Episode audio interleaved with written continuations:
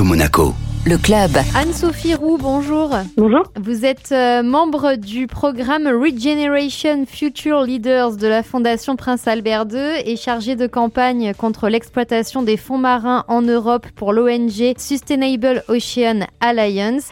Vous revenez d'une grande campagne de lobbying à Bruxelles et Strasbourg pour obtenir des députés européens le vote d'une résolution contre l'exploitation minière des fonds marins. Ça a marché, vous en êtes ravis. Que dit exactement exactement cette résolution En fait, le gouvernement norvégien a proposé il y a quelques mois le démarrage de l'exploitation minière des fonds marins sur une surface aussi large que l'Italie en pleine Arctique. Donc c'est une région qui est extrêmement fragile, extrêmement vulnérable et euh, ça ne touche pas uniquement aux eaux euh, norvégiennes, c'est aussi des eaux internationales dans lesquelles l'Union européenne a énormément d'intérêts et notamment euh, des intérêts liés à la pêche, donc des intérêts économiques. Et donc c'est pour ça que le Parlement européen s'est saisi de cette question, de cette décision, qui a été actée en Norvège le 9 janvier. Et donc en fait, cette résolution du Parlement européen, elle a trois composantes. D'abord, elle condamne fermement la, cette décision norvégienne en rappelant qu'elle a été faite sur des rapports d'impact qui ont été jugés insuffisants sur euh, l'environnement et aussi en rappelant que les efforts de consultation auprès des pays euh, européens et des pays voisins n'avaient pas été suffisants non plus. Ensuite, elle réitère la position du Parlement européen qui est en faveur du moratoire sur l'exploitation minière des fonds marins. Et enfin, troisièmement, elle demande à la Norvège, mais aussi à tous les autres États, de rejoindre ce moratoire laboratoire sur cette industrie dans les eaux internationales. Donc c'est un texte qui est extrêmement euh, fort et qui en fait appelle la Norvège à revoir sa copie puisque bah on en fait on, on, dépend tous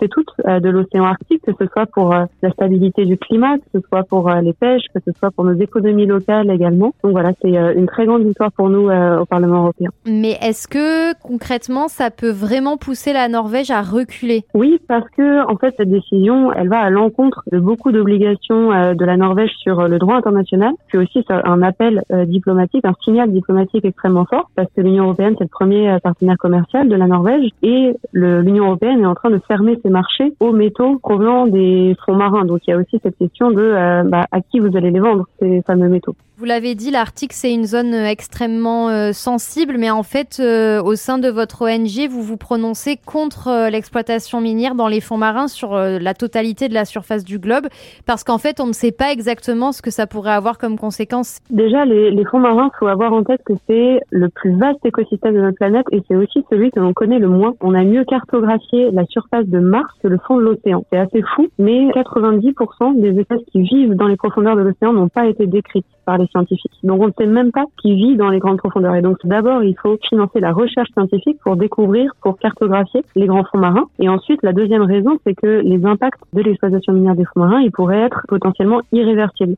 sur la biodiversité marine, donc sur euh, les pêches, sur les stocks de poissons aussi, sur les cétacés, et aussi les impacts sur le climat. Les grands fonds marins, c'est un peu comme notre coffre-fort à carbone. En fait, l'océan, c'est notre plus grand écosystème qui euh, séquestre du carbone. Et en fait, c'est dans les fonds marins que le carbone est séquestré. Et donc, en fait, avec l'action des machines qui remueraient les sédiments dans les fonds marins, en fait, ça risquerait de perturber cette fonction de puits de carbone. Or, c'est ça qui garantit quand même la stabilité euh, de notre climat. Donc, c'est en fait pour ces deux raisons-là que les scientifiques, la communauté scientifique internationale appelle à la mise en place d'un moratoire qui a été déjà rejoint par 24 pays, dont Monaco d'ailleurs. Et euh, les entreprises qui veulent absolument aller euh, exploiter les, les, fonds marins, en fait, ils pensent y trouver des minerais, c'est ça, très précieux ou très utiles, notamment pour la transition écologique? Ça, c'est l'argument qu'ils mettent en avant, mais euh, cet argument n'est pas validé par la science. Les deux principaux métaux qu'on trouve dans les fonds marins, c'est le cobalt et le nickel, qui ne sont pas les plus rares, c'est-à-dire les, les, stocks de cobalt et de nickel ne sont pas les plus menacés sur Terre. Il n'y a pas de lithium, par exemple, dans les fonds marins, qui est beaucoup plus utile et beaucoup plus menacé euh, sur Terre.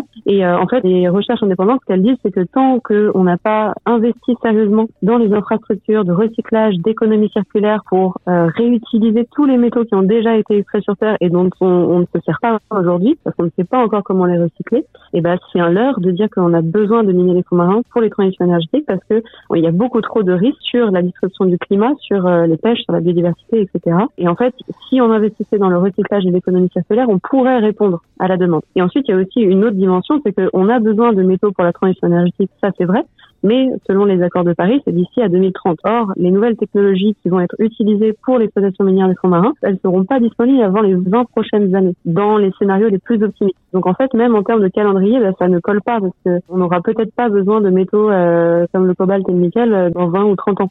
Le moratoire au niveau international, donc on voit qu'avec le vote du Parlement européen, bah, l'Europe conforte sa, position, elle appelle à ce moratoire, mais euh, il gagne du terrain ailleurs dans le monde? Déjà, il faut rappeler qu'il y a un an et demi, il n'y avait aucun pays qui appelait un moratoire. On avait les scientifiques qui tiraient vraiment la sonnette d'alarme, mais il n'y avait aucun pays qui n'avait écouté. Aujourd'hui, on en a 24 sur euh, quasiment tous les continents. Donc Monaco, notamment, euh, a rejoint le moratoire en juillet dernier, en juillet 2023. On a la France, on a l'Allemagne. À travers le monde, on a le Le Costa Rica, la Nouvelle-Zélande, le Canada, le Brésil. Et donc, en fait, cette coalition de pays, elle a décidé d'écouter les scientifiques et de dire tant qu'on n'a pas de données suffisantes, tant qu'on n'a pas l'assurance que l'exploitation minière des fonds marins ne résulterait pas en une perte nette de biodiversité, alors l'exploitation ne doit pas démarrer. Et c'est exactement ce qui se passe dans euh, les négociations donc à l'autorité internationale des fonds marins, donc qui est cette euh, agence chargée de réguler l'exploitation minière des fonds marins dans les eaux internationales. Et donc c'est exactement la dynamique voilà qui se produit en ce moment. Et parmi les pays qui font de la résistance, euh, il y a la Chine, les États-Unis aussi ou pas? Bah, les États-Unis c'est un peu un cas à part parce qu'ils ne font pas partie des négociations internationales parce qu'en fait ils n'ont jamais ratifié une convention qui s'appelle la Convention des Nations Unies sur le droit de la mer. Donc ils ont la plus grande surface maritime au monde, mais ils n'ont pas de voix au chapitre, on va dire. Donc ça, c'est un peu un cas à part. Par contre, dans les pays qui euh, poussent, en fait, la, Norvège concrètement est le premier. La Chine est, est aussi dans les starting blocks, mais beaucoup moins que euh, la Norvège, parce que la Chine a une